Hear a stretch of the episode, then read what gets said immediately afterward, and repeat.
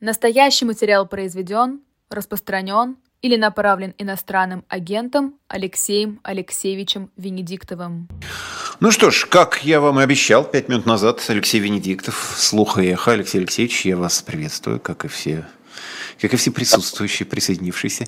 Напоминаю, друзья, ставите лайки, пишите комментарии, всячески распространяйте это видео. Ну уж, как говорится, с такими звездами да не распространить. Ладно, будем серьезны по возможности. Значит, в чате так пока народ разогревается.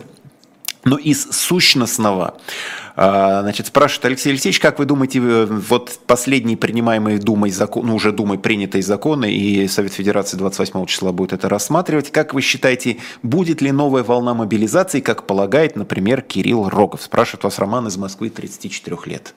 А, ну, мы знаем, что российская власть, она же а, все принимает по факту, нужно, принимает, не нужно, не принимает. Поэтому сейчас создается база для того, чтобы люди не скрывались от мобилизации, от возможной мобилизации. Кстати, напомню я, что юридически предыдущая мобилизация еще не закончилась. Что же будет?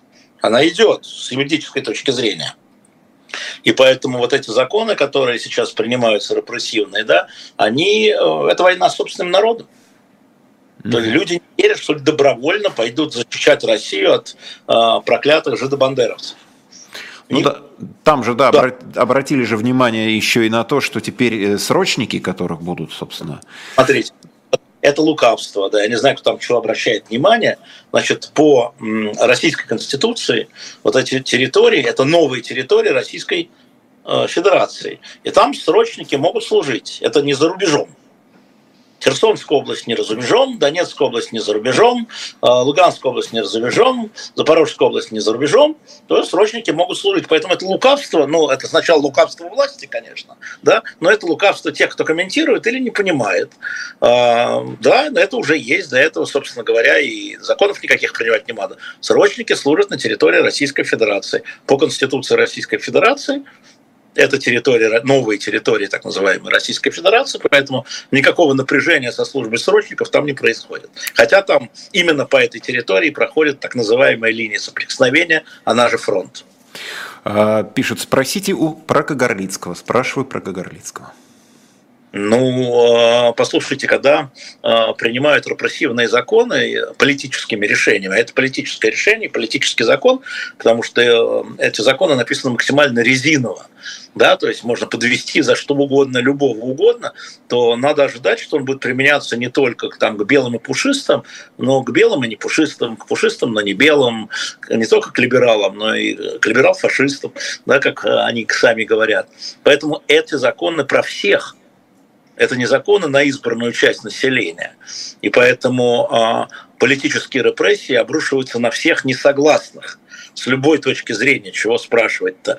А, российская власть а, сейчас в условиях военных действий, вам же сказал Кардополов, что это в условиях большой войны, да, она всех несогласных пытается закатать в молчание. История с Кагарлицким, история с Гиркиным, я бы приравнял, да, это история про закрутку с несогласными. Это несогласные, в широком смысле этого слова. Поэтому что спрашивать? Понятно все. Что отвечать? Я думаю, что все думают, как я редкий случай. Александр Насонов спрашивает вас. Добрый день, Алексей Алексеевич. Александр, ему 28 лет. Что думаете по поводу легализации частных военных компаний? Что означает формирование региональных отрядов губернаторами? Ну, теробороны, вот это вот. Это довольно странное решение, даже в рамках а, логики а, путинской конструкции власти. Я пока не очень разобрался, потому что ни с кем не поговорил, я в отъезде, потому что она, мне кажется, противоречащим путинскому пониманию устройства власти, честно говоря.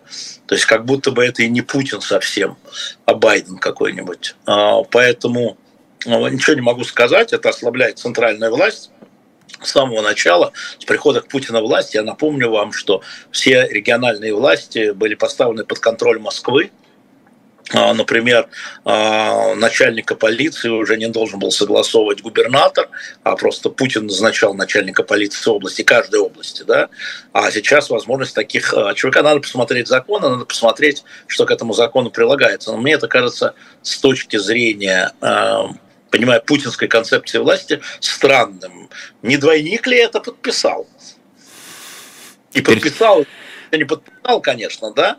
Еще мы посмотрим судьбу этого закона, но оно противоречит тому, что Путин выстраивал все 25 лет. Вот, кстати, по поводу судьбы закона, 28-го будет голосовать Совет Федерации то, что Дума во всех чтениях уже там быстро приняла, расширение границ призывного возраста с 18 до 30. Э, как вам кажется, будут, это я уже от себя вопрос, будут ли какие-то сложности с прохождением в Совете Федерации? Ну, видимо, внутри шли э, дебаты, но я бы не придавал, э, даже если сложности будут, определяет, как мы видели на законах о, о психоневрологических интернатах, определяет все главное правовое управление администрации президента.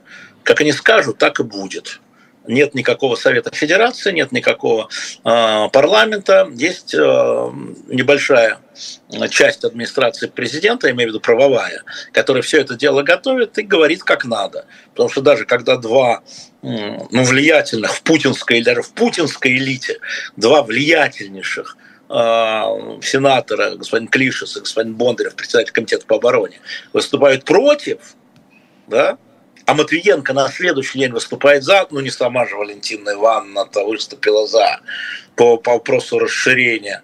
Конечно же нет. Это значит, администрация президента сказала, нет, мы это поддерживаем. Поэтому не волнуйтесь за их э, мнение, не они их определяют. Сложности не будет. Угу. Хорошо, Григорий Явлинский... Ой, сейчас, секундочку. Сейчас, сейчас, сейчас, сейчас, убежала. Григорий Явлинский прав в том, что срочно необходимо остановить боевые действия, прекратить огонь, только так можно избежать катастрофы. Кто, по вашему мнению, может быть посредником в, этой вопросе, э, в этом вопросе, спрашивает вас Галина. Галин, смотрите, сейчас никто вот на сегодняшнюю историю, потому что обе стороны, российская и украинская, считают, что может добиться эм, победы на поле боя и э, не готова признать, что линия фронта застабилизировалась, и дальше будут только жертвы на жертве и жертвы погоняя.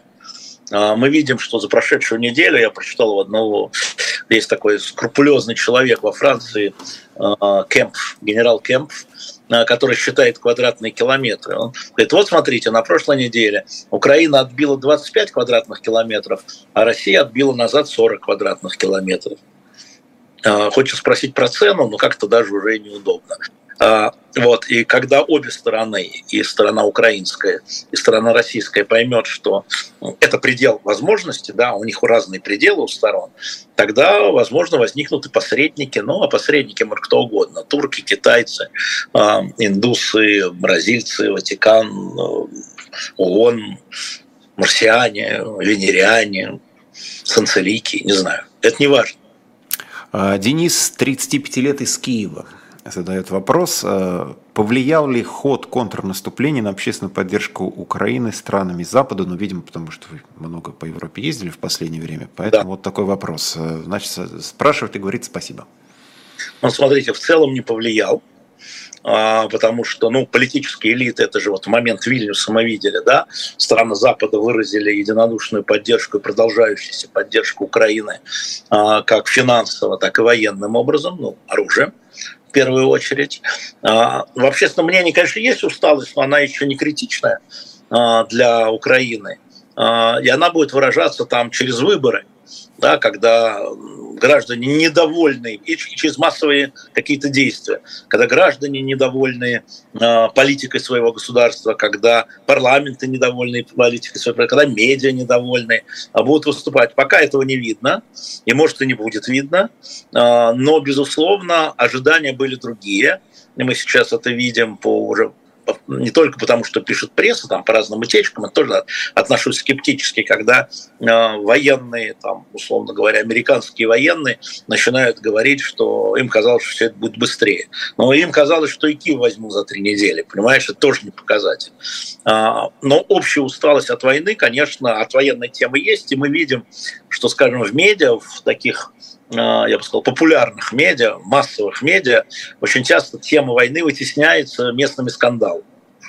Да, то есть а, Украина не всегда на, первом, а, на первой странице, и не всегда первая новость там в телевизионных программах. Там уже какие-то местные истории, серьезные для этих стран. Кроме того, мы видим, что возникают темы, о которых раньше не думали, вот как бы последствия зерновой сделки или, скажем, последствия э, там остановки зерновой сделки, когда Зеленский предлагает значит, зерно через Европу, э, значит, поскольку по Дунаю трудно, по Днепру трудно, а, значит, э, что у нас, э, когда Венгрия, которая всегда очень скептически, правительство Венгрии э, относится к помощи Украине и говорит, что нет, никакого зерна через нас не пойдет, а, это как бы воспринимается как политически, когда Польша это говорит, которая поддерживает Украину, когда Румыния это говорит, когда Словакия это говорит, что нет никакого украинского зерна, а, иначе цены упадут, и наши избиратели, то есть фермеры, да, пострадают, не надо вот это сбрасывать с счетов. Дело не только в количестве пушек, а дело в том, что Украина живет на эти деньги, помимо донатов, да, помимо ну, финансовой помощи. Эти деньги нужны Украине, а, продажи зерна. И сейчас страны, которые в общем поддерживают Украину там, финансовый рынок, они отказываются пропускать через свою территорию зерно. Но идут согласования, но уже пять стран, уже не одна, не Венгрия, не две Венгрии, Польша, уже пять стран. А, это тоже надо принимать во внимание, что надо помнить, что эти правительства, это правительство не Украины, а это правительство своих стран которые считают выгоду своих избирателей и которые не смотрят, ну так, грубо говоря, для себя дальше выборного цикла. Александр, 30 лет, Макеевка. Алексей, все говорят о возврате территории Украины. Задумывается ли кто-нибудь о жителях этих территорий? Есть опасения, что над жителями ДНР может начаться физическая расправа. Но, видимо, имеется в виду в случае, когда, если эти территории обратно перейдут под контроль Украины. А, я вам точно говорю, что все задумываются, все партнеры Украины задумываются. Это один из самых деликатных вопросов, которые обсуждаются там за рюмкой чая, а, потому что когда выходит э, высокопоставленный а, значит, украинский политик говорит, что мы, цитата дословно, выжжем все русское в этой территории, ну, это уже не Европа, да, Европа вот это принять не может и не сможет. И я бы обратил ваше внимание на уважаемый, забыл, как зовут человека из Макеевки, наш зритель, на отставку министра информации и культуры Ткаченко. А, значит, министр культуры и информации Ткаченко занимался тем, что выжигал э, в Украине понятно почему, да, понятно почему. А, вот то, что мы говорим, там, а, все эти вот сносы памятников, запреты в библиотеках книг, там, концертов и так далее, да, а, это он. И я знаю, что в Вильнюсе э, украинской делегации было сказано, что когда русские объявляют вас в нацизме, не давайте им повода. А вот эта политика дает им повода этнической чистки. То есть по языку по происхождению, да, неважно, какой цыган, евреев, русских, украинцев, поляков, неважно. Это производит такое впечатление. Это было в мягкой форме сказано и названа фамилия Ткаченко. Прошла 10 дней, и Ткаченко был уволен. Я это, это значит, что этот вопрос поднимается, то, что это никто не забывает. И, конечно, очень важно, чтобы господин Зеленский, президент Зеленский сказал бы, что ожидает население тех территорий, которые сейчас находятся под контролем российской армии. Угу. Уже от меня вопрос, потому что не имел возможности его задать, задам, воспользовавшись своим служебным положением. А, так все-таки саммит в Вильнюсе, он скорее в пользу Зеленского закончился условно или в минус? Нет. Нет, он не в пользу, не в минус, он был ожидаем. И думаю, что на самом деле Зеленский прекрасно знал, э, он умный, э, содержание, которое будет. Он заранее получил декларацию. Э, саммит подтвердил. Была ли угроза, что саммит не подтвердит поддержки Украины? Такой угрозы не было. Дальше начинаются, как любой саммит, двусторонние разговоры в кулуарах, там пять леопардов суда, там два Хаммерса суда. Э, в этом смысле, конечно, это удача, но сказать, что это какой-то прорыв и успех, который хотело украинское мнение общественно, не э, Зеленский, он все знал хотела перегретая ожиданиями украинская точку зрения, все остались недовольны. Недовольна осталась э, Украина, понятно, почему не было прорыва. Недовольна осталась Россия, потому что подтвердили. Недовольны остались союзники, включая американцев, потому что была публичная критика. Да? А, в общем, вот это вот так по прошествии мнения. Ну, считайте, он не стал историческим, но он был важным Украине для подтверждения поддержки и э, каких-то еще обещаний конкретных, правда. И, э, собственно говоря, э, все продолжается, как будто его и нет. Инна Черкасова, 36 лет. Алексей Алексеевич, что думаете о формуле Арестовича по примеру ФРГ и ГДР? Ну, то, что, что Алексей... Ну, а, далеко Алексей не дурак. Я вообще мало дураков с именем Алексей знаю. Можно сказать даже, что и не знаю. А, вот, а, нет, а, значит, эта история показывает лишь то, что когда-то в украинском руководстве, а, может быть, это был а, как раз март-апрель прошлого года, о чем Арестович знает, собственно, это вариант и обсуждался. А, вот вариант никакой не отдачи территорий, а разностатусность этих территорий. Ведь когда произошло объединение ФРГ и ГДР или включение ГДР в состав ФРГ, земли ФРГ имели с точки зрения НАТО отдельный статус. Там не размещалось ни иностранное оружие, ни иностранные войска, ни иностранные ударные системы, ни иностранные базы. Не размещалось, хотя имели право, казалось бы. Нет, потому что с Горбачевым была такая договоренность. И это вопрос статуса, разностатусной территории. А, я думаю, что она возможна имея в виду, что даже вот в той бумаге, о которой я ее не видел, еще раз, вот ту бумагу, о которой говорит там Путин и Зеленский, а, март-апрель прошлого года, я ее не видел, я не могу ее достать, я признаюсь а, в этом смысле в своей немощности, бесполезности, я ее не видел, 20 страниц этих, но там, а, и с украинской стороны, и с российской мне говорили, что, скажем, вопрос Крыма как бы откладывался на 20 лет. Я не могу это подтвердить и опровергнуть, бумагу я не видел, а эти молчат как подорванные все. Но там статус Крыма, значит, отдельная территория Крыма, откладывается на 20 20 лет. Да, там статус э, ДНР, ЛНР, наверное, какой-то был иной. Статус Херсонской и Запорожской, вот этой части, тоже был какой-то иной.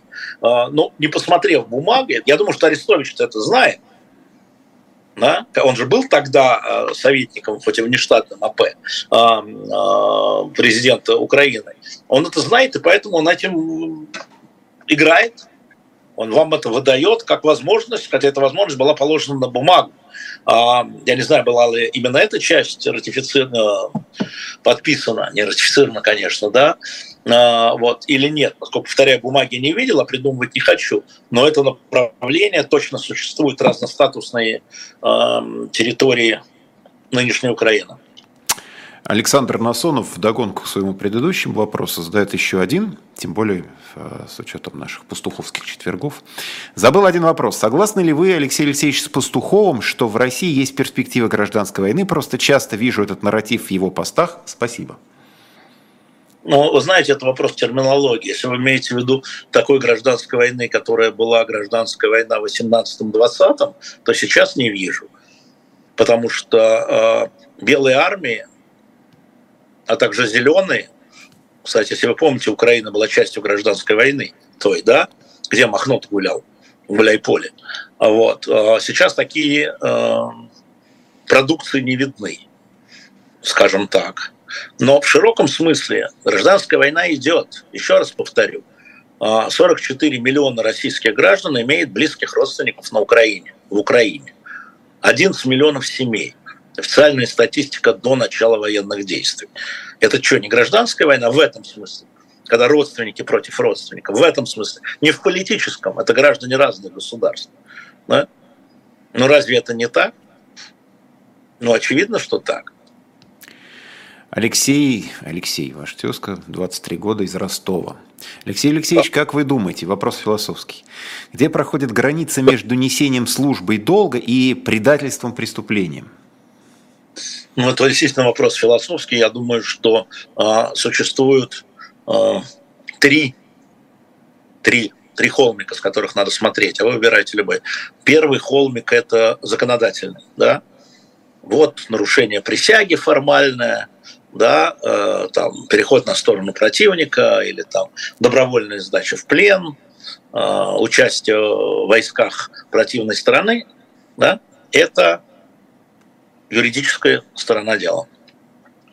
Это раз. Второй холмик э, – это как воспринимает ваше общественное мнение. Вас, вот, вот эти события. Вот, может быть, общественное мнение, закон такой, знаете, мы все время же даже программа кейс, как вы помните, да, это а, между справедливостью и законностью. Законность это одно, справедливость не всегда законность, наоборот. Да? Значит, общественное мнение считает это правильным, общественное мнение считает это возможным, общественное мнение считает это невозможным.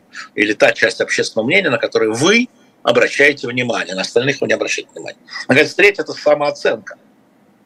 Это человек сам для себя выбирает, взвешивая. Вот три холмика, не один холмик, а три холмика, с которых надо смотреть, надо со холмика на, одного перебраться на второй, потом на третий и взвесить все свои решения, на мой взгляд, исходя из этих трех холмиков. Э, Давид Беркман из Минска пишет. Э, Добрый день. Как вы думаете, последствия мятежа, ну, имеется в виду, видимо, Пригожинский, страшны для Украины? Ведь Кремль и Путин могут начать реформы и вести боевые действия эффективнее по сравнению с тем, что было до 24 июня. Значит, последствия мятежа еще не наступили окончательно, или мы их не видим. А, но я повторю еще раз, что я сказал, я свою точку зрения не изменил, особенно когда узнаешь какие-то детали, еще не все – конечно, далеко не все. А, много мутного еще в этой истории. Но очевидно, что Пригожин и его командиры, я тут посмотрел боевой путь этих командиров, этих, ну не всех 35, да, но большинства, абсолютно люди боевые, участвовавшие в военных действиях там, в Чечне, в Сирии, в Украине в 2014 году, да, а они выступали против коррупции и неэффективности за честных и эффективных генералов, а эффективного руководства. А эффективное руководство в чем? Чтобы Киев взять? В чем эффективность измеряется? Чтобы Киев взять, чтобы Одессу, вот что, в чем эффективность? Да, эффективность для них, для этих боевых людей а, заключалась в эффективности достижения победы. Все остальное – политическая мишура и пена, которую Пригожин там прикрывал э, свою психану, что называется. Да? Э, вот мне кажется, что да, в этом смысле ваш вопрос правильный. Э, и мой ответ соответствует вашему вопросу, что борьба за эффективность – это борьба за, в их понимании, это борьба не за зарыться в землю, не шагу вперед, не только не шагу назад, не шагу вперед, а вперед на а, вот и исходя из этого, мне кажется, надо оценивать э, вот этот мятеж и его последствия. А вопрос, что называется, не по текущей политической ситуации, это от Аркадия из Саратова. Алексей Алексеевич, скажите, пожалуйста, какова судьба грандиозного архива передач «Эхо», будет ли к нему свободный доступ? Ну, а, на сегодняшний день пока существует зал «Эхо Москвы», где большинство принадлежит «Газпрому», а 34% принадлежит нам – а, это заблокировано акционерами, а, поскольку большинство советов директоров, как вы знаете, а, прекращена работа радиостанции, но не прекращено общество существования юридического лица. Мы против миноритарные, и мы не даем закрыть это юридическое лицо. Если мы закроем это юридическое лицо, возникает вопрос авторских прав. Поэтому мы законопослушные в этом смысле. Поэтому, если нужны какие-то отдельные передачи, мы договариваемся, что мы их раскрываем. Угу. Но если мы открыли весь архив, то немедленно бы вы знаете, что это называется длящееся преступление. Там же были выступления разные, в том числе радикальные, немедленно люди попали бы под уголовку.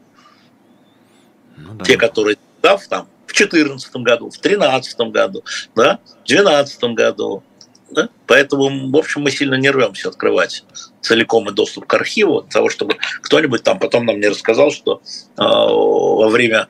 Все нам тут же вспомнят, что Роскомнадзор нам вынес предупреждение, э, официально, это единственное предупреждение, которое письменное, которое значит, пятно на нашей репутации, это за освещение э, битвы вокруг Донецкого аэропорта, если кто забыл да, и нам тут же вспомнят, вот вам длящиеся преступления, и те, кто принимал участие в этом, должны быть, то есть все, должны быть подвержены уголовному преследованию. Нам это зачем? Убежал тут вопрос, но я, в общем, запомнил. По смыслу спрашивает наш э, зритель, в... а вот нашел, могут ли россияне после бомбежки Укра... Э, Одессы, но имеется в виду россияне не, вот, не мы россияне, а российская армия, прорваться в Приднестровье, и от себя добавлю, есть ли вообще такая задача? Это вопрос к военным. А, это вопрос а, а целесообразности, б наличия возможности.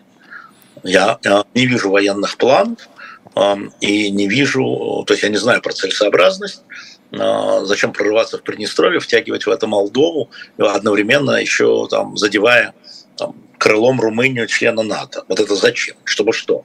Второй фронт, зачем? Ну, я не знаю военных планов. Ну вот почти о том же самом спрашивает Владимир Пронин, 43 года, город Николаев. А, Алексей Алексеевич, как вы считаете, сможет ли развиться дипломатический кризис между Россией и Молдовой, и возможно ли ситуация, при которой РФ может ввести в Молдову свои войска? Ну, почти то же самое. Я не вижу сейчас таких возможностей. Для этого нужно иметь дополнительные очень большие ресурсы. Но, в принципе, э, теоретически, конечно, можно. Но вопрос э, целесообразности, который российская власть понимает не так, как я – по-моему, то, что случилось 24 февраля, скажу это совсем мягко и аккуратно, нецелесообразно и неэффективно. И привел к катастрофическим последствиям. Это было понятно 24 февраля. Но у российской власти другой взгляд, у российской команды, которая ныне у руля, другой взгляд. Поэтому в этом смысле возможно. Михаил Мухин спрашивает, пропала из эфира Светлана Сорокина, известно ли что-то о ней? Да, мы переписываемся, встречаемся, она не хочет быть в эфире.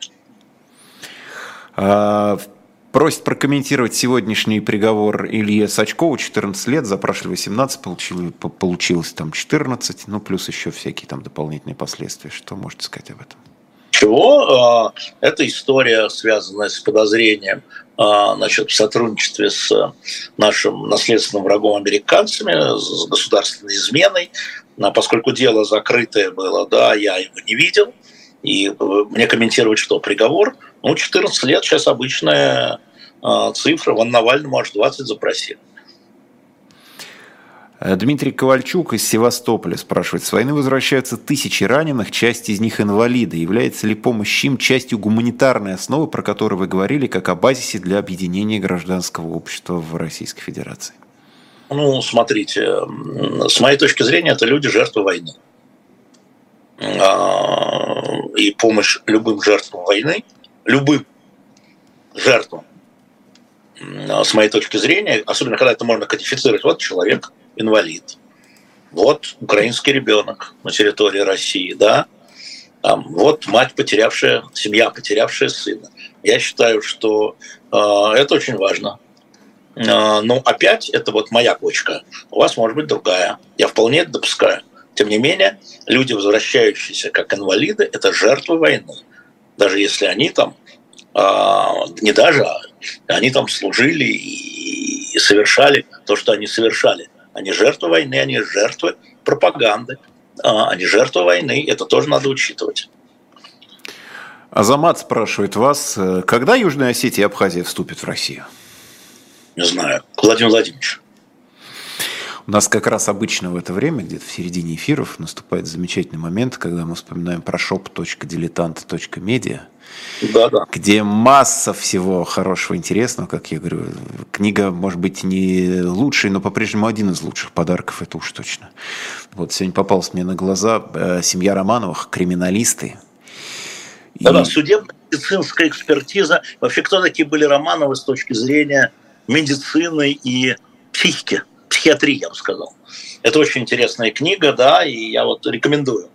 А, она может быть написана слегка сухим языком, потому что писал судебно-медицинский эксперт, но еще раз, это судебно-медицинский эксперт. В этом смысле этот взгляд чрезвычайно интересен. Ну и мы нашли там еще возможность а, там несколько десятков первого тома комиксов, да, спасти а, цесаревича Алексея, поэтому мы сделали пакет из пяти, уже пять томов у нас, спасти, спасти, спасти. Мы все время спасаем, знаешь, Антон. Есть люди, которые там ловят преступников, благородная задача. А есть люди, которые спасают и помогают жертвам, другая задача, другая профессия. Вот, так что э, рекомендую вам и книгу про романов. Там еще есть лид-памятники, там замечательные Максимы Шамфора, которые все, все знают Максима Ларшфуко и там Лихтенберга, а Шамфор меньше, а Шамфор был умнее, с моей точки зрения. А вот. В общем, зайдите, полистайте, но вот Романовых обязательно. И там, по-моему, Киссинджера осталось два. Киссинджера два, диск Макаревича один, последний – что-то еще там. Ну, в общем, зайдите, полистайте на shop.diletant.media. Ну и, конечно, донаты очень важно. Мы видим, как сокращаются а, донаты у всех. У всех.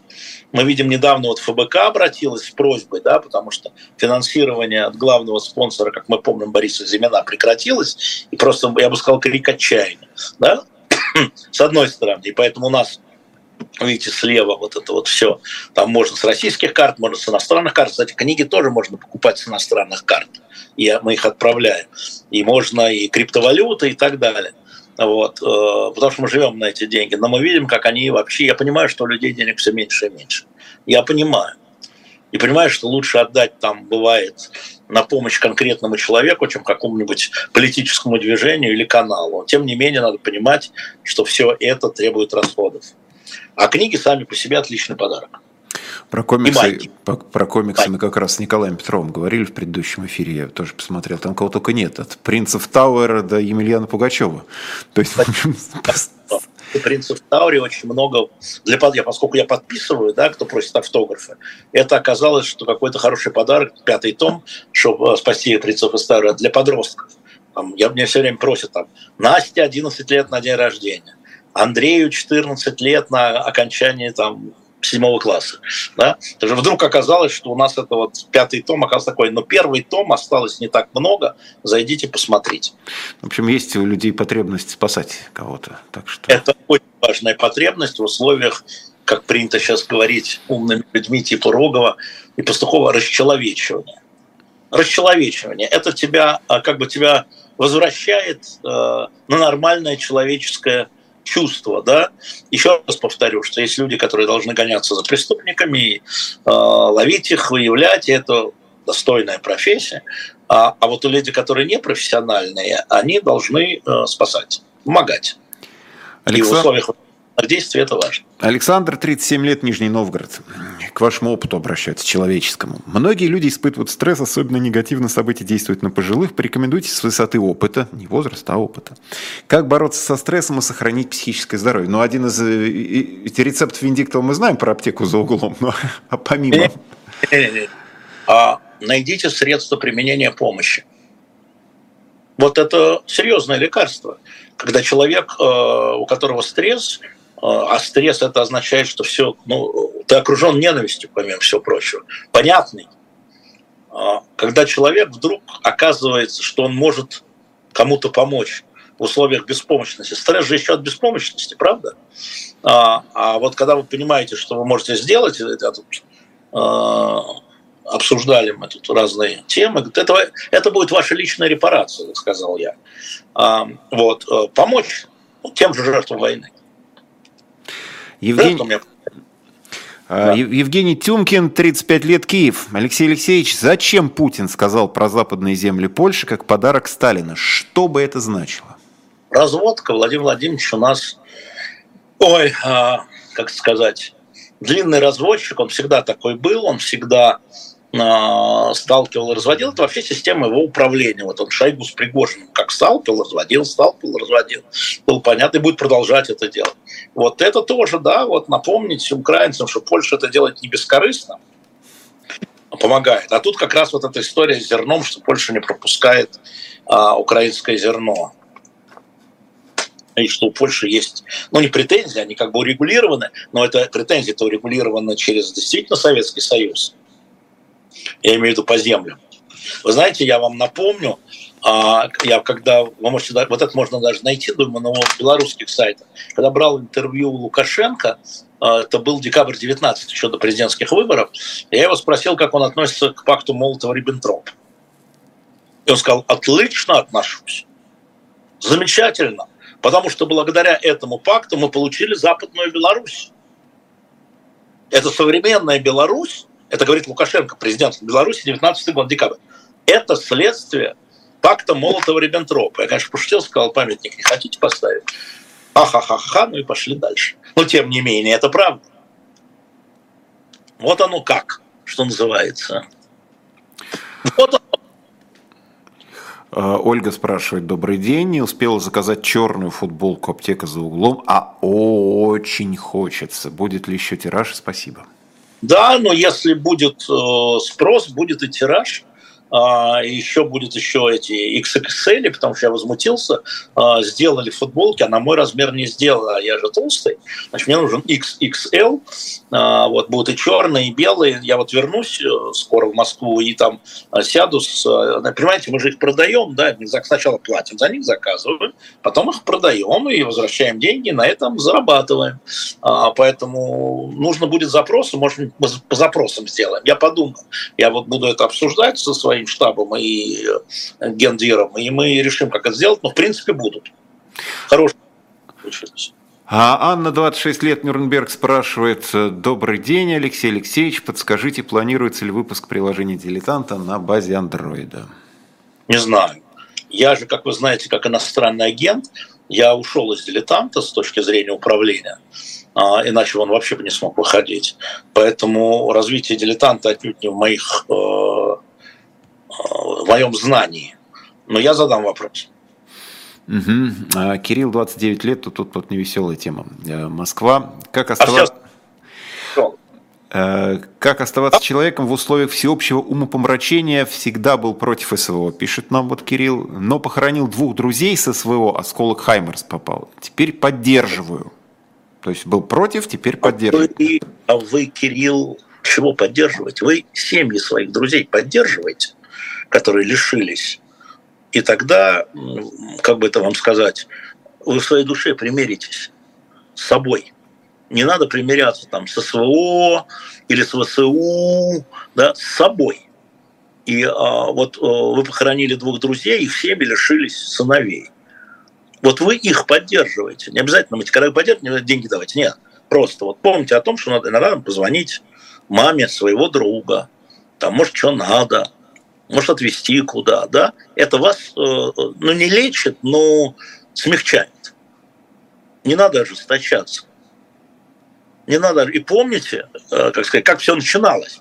У меня тут был дивный разговор с одним, тут в смысле, э, в Португалии, когда я был, э, с одним российским человеком, назовем, назовем человеком, по поводу Спаско-Преображенского собора в Одессе. Он так серьезно говорит, «Ну, ты понимаешь, это же украинская противоракета, вот, ну и так далее, да. Я сказал, что то, что вам сейчас не понравится. Мне же надо с человеком разговаривать, а не с вами. Я говорю, ну, предположим, ты прав. Я не знаю, но предположим, ты прав. Может быть, прав, но Песков прав. Я говорю, какая разница? Они взлетели, так почему? Ну, предположим, э, запустивший эту украинскую противоракету криворукий. А взлетела-то она почему? Кто стрелять-то начал? Кто за это ответственный? Он говорит, ну да. Я говорю, поэтому это бессмысленный разговор нам с тобой, чья это была ракета. Это ответственность нашей с тобой страны. И неважно, чья это конкретная железка. Это может вам не понравиться, но это правда. И тогда человек понимает. А если я говорю, это российская ракета, а он говорит, это украинская ракета, ну, разошлись при своих. А не надо при своих. При своих мы и так при своих, для этого разговаривать не надо. Сам с собой он у зеркала разговаривает, очень впечатляет. А, и, и тогда а, человек начинает думать, да? просто думать, задумываться. Не все так оказывается сказал, это такая ракета. Такая. Мы не знаем, какая ракета. Мы не знаем. Но все началось 24 февраля прошлого года.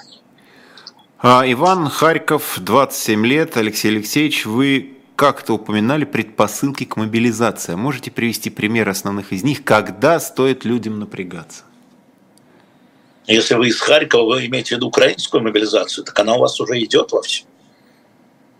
А, это не очень понятно. А вот принятие этих законов – это серьезная предпосылка, потому что, видимо, администрация президента, которая вносит этот закон, а, а, через там, своих, она а, предусматривает такую возможность, проговаривает ее в виде закона.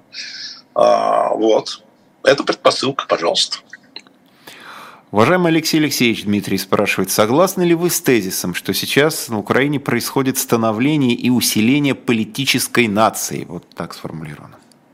Не думаю про это, вообще мне это не интересно. Ну, наверное.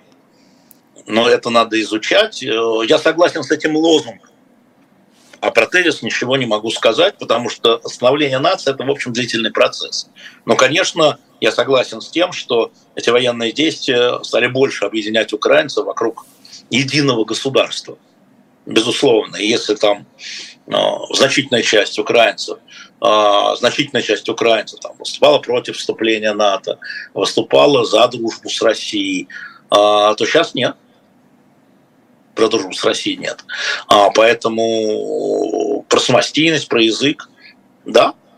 А, как лозунг, да. Вот я видел тоже с социологией, причем Киевский институт этим занимался, и об отношении к НАТО в, во Львове 93 там, через запятую э, граждан, отвечающих, поддерживают mm-hmm. присоединение к НАТО, в Одессе чуть больше 50. Это же, наверное, тоже проблема. Для кого? Ну, для украинцев. Потому что в, од... в одной части страны даже в этих условиях половина поддерживает, половина, ну так, 50-50, да. а, да, в, друг... но... в другой части почти полное единодушие. Ну, ну, знаешь, я думаю, что это не самая главная проблема Украины сейчас. И э, со вступлением в НАТО тоже как-то придется подождать, а вот с окончанием военных действий, э, да, это другая проблема, она более насущная судя по всему, и то, что творится в Одессе.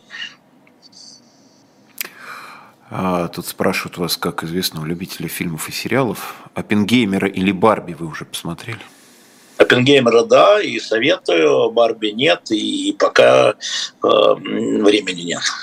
А чем Оппенгеймер? Э, с исторической точки зрения Оппенгеймер вообще близко к э, тексту? Или, это, он, или... он, э, да, он близко к Википедии, да. А, кто читал, что Нолан по Википедии снимал, Нолан по Википедии снимал фильм, не помню. Ну, это глупость, конечно, но а, там а, реально есть исторические вещи, которые ну, в центре проблемы, проблемы а, морально-этические во время войны. Это же безумно сложно, кроваво. А, я тут же вспоминал там вот Сахарова, да, а, я просто ну, вспоминал, что вот все когда смеялись, что вот – Путин решил, помните эту историю, а, что давайте, ну не Путин, а кто-то говорил, что вот президент должен там взорвать атомную бомбу там под водой, чтобы цунами накрыло а, Восточную Америку, да, города Восточной Америки. Вроде не бомбежка, а цунами. Так вот, автор этой идеи Андрей Дмитриевич Сахаров. В 50-е годы у него была записка в ЦК КПСС с этим предложением. Мир он такой, знаете ли, как это сказать, неприятный. Неприятный. Всегда узнаешь что-нибудь приятно. И добро бы про себя, про себя ты и так все знаешь. А про людей, которые уже выросли в мифологию. То вот про Оппенгеймера то же самое. Э, Малик Касумов, 38 лет. Э, заявление Трампа, что он закончит войну, заключив сделку с Зеленским и Путиным, это предвыборный популизм? Пусть закончит. А вы вообще ну, за чтобы американский президент заключил сделку с Зеленским и Путиным, и неважно, как его фамилия. Пусть закончит. А уж Трамп, он Байден, Десантис или там Камила Харрис, на мой взгляд, это вообще не имеет никакого значения. Вы вообще за Байдена или за Трампа, тоже спрашивают? А, я не американский гражданин. Вот. Я всегда был за республиканцев, но Трамп не республиканец. А, и в этом смысле, с точки зрения а, военных действий, да, а, мне кажется, что как раз Малик правильно говорит, что американцы и китайцы должны надавить на обоих президентов для заключения мира. Найти условия. Но вы же не глупые люди, там, аж как их фамилия, не имеет значения для меня. А с точки зрения налогового законодательства, там Байден заодно – Трамп за другой, я повторяю, я не американский налогоплательщик, мне пофиг. Ну вот в, в ту же тему поднимают вопрос о том, что не так, может быть, много Украины остается времени, потому что в Америке скоро выборы, у Америки будут другие интересы, в том числе у тех, кто в Белом доме и рвется в Белый дом, и просто будет уже не до Украины. Ну, на самом деле любой стране до Украины это ограниченная история. Эта граница все время смещается, потому что в странах, где идут выборы, а, политики оглядываются прежде всего на настроение, общественное мнение, на прессу. который это мнение во многом формирует. А, поэтому, когда вы смотрите опросы отношению к Украине или к украинцам или к конфликту, и как разнятся там в Европе, скажем, точка зрения в Германии, предположим, или в Великобритании не критично, или в Румынии и Венгрии критично, а вы понимаете, что эти политики ориентируются прежде всего, еще раз, на свой народ, а не на Украину. Так, сейчас одно мгновение. Так, э, э, Артем Нестеров, не кажется ли вам, что одной из важнейших причин невозможности остановки боевых действий является сумасшедшие заработки на войне определенных граждан как в России, так и на Западе? Это не является главной причиной. Конечно, это является следствием, Артем, а, но это не является главной причиной, а, да, потому что постепенно накапливаются издержки, да, накапливаются э, для страны в целом для правительства в целом. Поэтому, конечно, это является одной из составляющих, но не главной. Угу. Военно-промышленный комплекс здесь определяет. Здесь в России определяет, определяет политическое руководство. И те, кто считает, что в Америке определяет э, военно-промышленный комплекс, тоже ошибается. Не определяет. Играет важную роль, но не определяет. Определяет политическая целесообразность. А, вопрос от Дмитрия С. Кто будет следующим президентом Украины? Я понимаю, что конкретного ответа на него, естественно, нет, но просто многие люди подозревают, что вот сейчас вот Зеленский так укрепит свою власть, что на фоне особенно вот этих всех событий, что и не захочет ее отдавать. И будет вот таким вот военным президентом пожизненным. Во-первых, а, в Украине в следующем году могут быть отменены выборы, потому что там военное положение. Это по Конституции. И э, Зеленский остается президентом. Во-вторых, если проводятся выборы, то Зеленский имеет право на второй срок. Это во-вторых. То есть мы в двух случаях не видим нарушения закона в случае продления мандата именно президента Зеленского. Внутриполитическую ситуацию ныне на Украине я не вижу, я думаю, никто не видит, потому что на первых страницах это то, что происходит на линии соприкосновения. Вот. Но э, военные действия, безусловно, сосредотачивают власть э, у правителей, у правящей группы э, в таком глубоком и широком виде. Это тоже вы правы совершенно. А оппозиция в Украине раздавлена. Это тоже вы правы.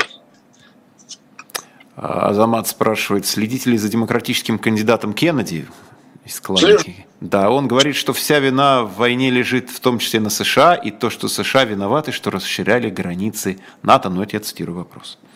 Это очень хорошо, что он говорит, потому что он, прежде всего, говорит о своей стране, а не о чужой. И он критикует свое правительство, а не чужое правительство. И в этом смысле надо нам у них поучиться. Да? У нас все кругом виноваты, кроме нас. Но мы всегда все делаем правильно. Да? А э, он занимается критикой э, ну, с точки зрения глобальности, с точки зрения э, американской горки, он обсуждает роль Укра... э, Америки. Э, с моей точки зрения, э, есть ответственность западных держав и США, безусловно, в целом, и не только за последний год, я имею в виду довоенный, но она не определяющая. Основная ответственность лежит на моей стране. Вот он про свою страну, а я про свою страну. Да? на моей стране. Поэтому, ну как, он э, правильно делает, что возлагает ответственность за беспорядок на свое правительство. Что тут неправильного-то? В этом, в этом смысле, в подходе я имею в виду. А дальше можно спорить, да, а с украинской горки как это видится, а как это видится с горки китайской, а как это видится с горки ЕС, ну и так далее. Слушайте, надо понимать, что мир там не следует за вашей колее, за вами или не прокладывает вам колею. А, у людей очень много, а, их точка зрения определяется тем местом, в котором они находятся. Вот, например, я надеюсь, сегодня выйдет интервью с э, министром иностранных дел Португалии, который я сделал, да? Вы знаете, какая была самая интересная часть разговора? Про Вагнера в Африке. Португалия – бывшая африканская империя. Да, колонии ее были Ангола, Мозамбик, Гвинея, Бисау, где там сидел Вагнер. Только что министр вернулся из поездки круговой по Африке. И вот он сам заговорил о проникновении группы Вагнер, какую роль играет, а, каким образом это происходит. Безумно интересно. Причем, повторяю, Португалия бывшая колония еще недавно, 50 лет назад еще была колония, в смысле, империей. Метрополия, да. Метрополия, да, колониальная империя. Да? Поэтому, на самом деле, мне кажется, это интересно, но если вот она появится, я сразу ссылку в свой телеграм-канал брошу, посмотрите, это неожиданный взгляд, это взгляд с другого конца Европы, Мы уж привыкли, что у нас Европа – это Польша и Прибалтика. Нет, там Португалия в другом конце. Я ему сказал, что это такой край света для нас. Да, все, а дальше уже там плоский океан. Вот, посмеялись. А, поэтому такой, у него такой взгляд на это. У него, например, взгляд, что э, война не способствует, вот эта война, не способствует технологическому прогрессу, а наоборот, он сказал, это откат. Я говорю, как откат? Там дроны, фигоны. Вот, он говорит, не, вы не понимаете. Что мы видим? Как вторая, как окопы, колючая проволока, минные поля. А он бывший министр обороны до недавнего времени. Понимаешь, да? Он mm-hmm. как бы я так слегка обалдел, ну, действительно, обалдел не в смысле того, а в смысле технического прогресса или регре, откат. Вот, вот это там. Поэтому точка зрения, очень разные точки зрения очень важны. Разные пригорки определяют во многом эти точки зрения. А, Марго, Марго и не только она просит передать да. большой привет Евгению Ройзману. Очень не хватает его эфиров. Ну, давайте скажем так. Э, я, моя позиция в разговоре с Евгением Розом была, что он должен пока воздержаться от эфира. Я напомню, что он осужден, что он не оправдан, и он на условке. И что если он э, выйдет с тем, что там как бы вы его позицию знаете по поводу СВО, и э, я ему сказал и вам говорю, что я, конечно, был бы рад, чтобы он вернулся, два эфира провел, потом сел бы на 15 лет. Но я бы этого вот не хотел, честно говоря, да.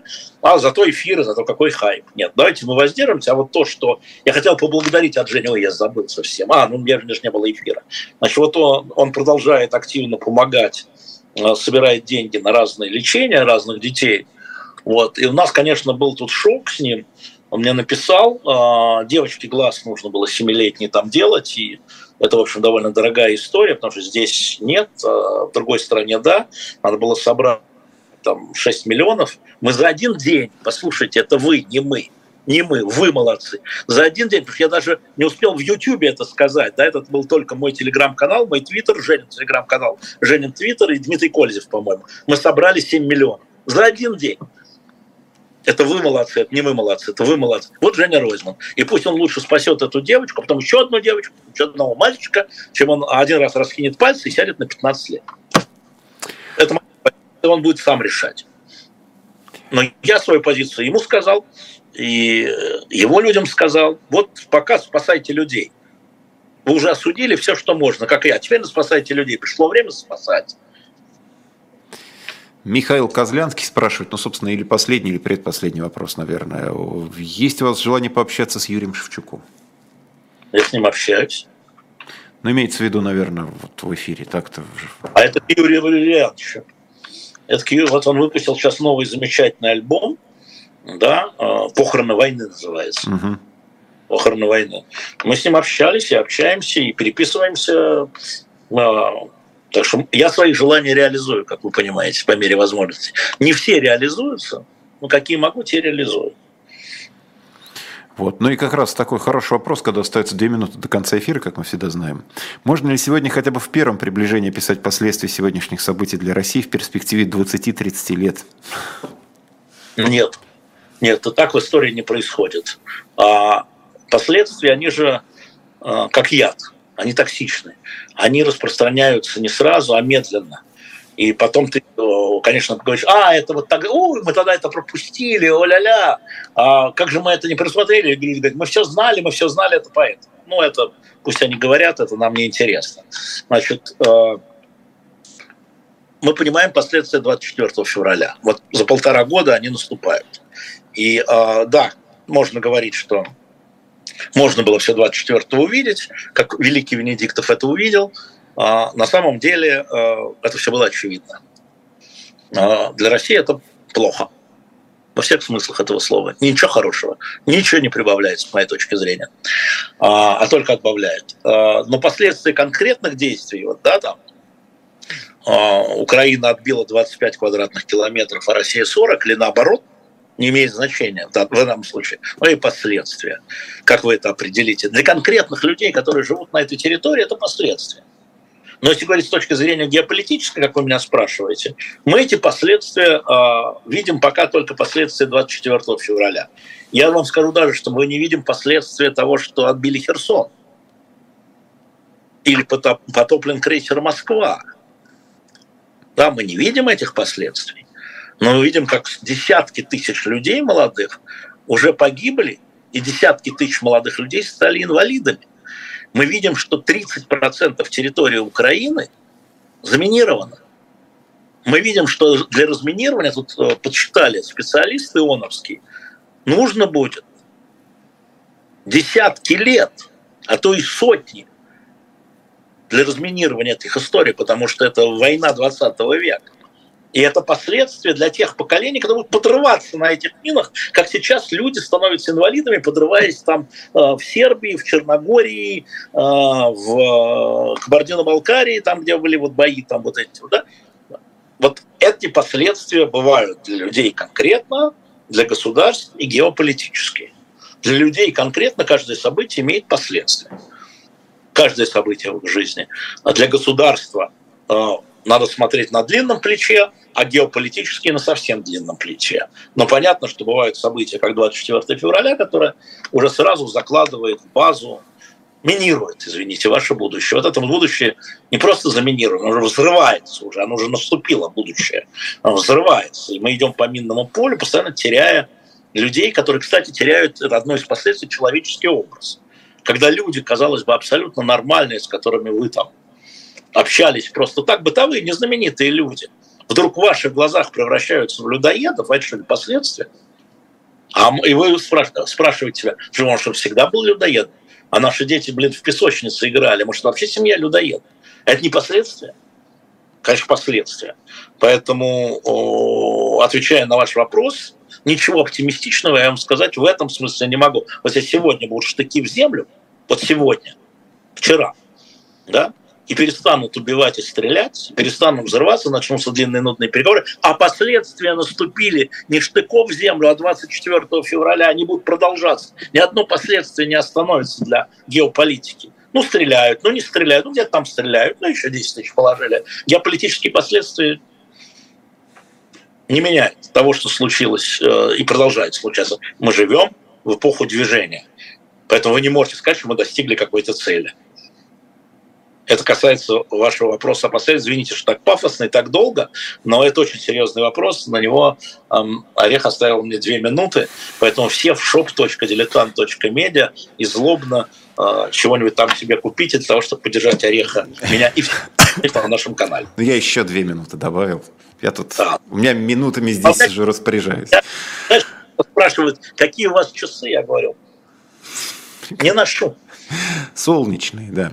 Алексей Венедиктов, «Слух и эхо». Подписывайтесь, ставьте лайки, распространяйте, пишите комментарии. Любая ваша реакция помогает этому видео находить все больше и больше просмотров. Спасибо, Алексей Алексеевич. Ждем уже все-таки вот на родной да, земле. Я в пятницу буду точно в студии. Все, счастливо. Спасибо всем, кто нас смотрел.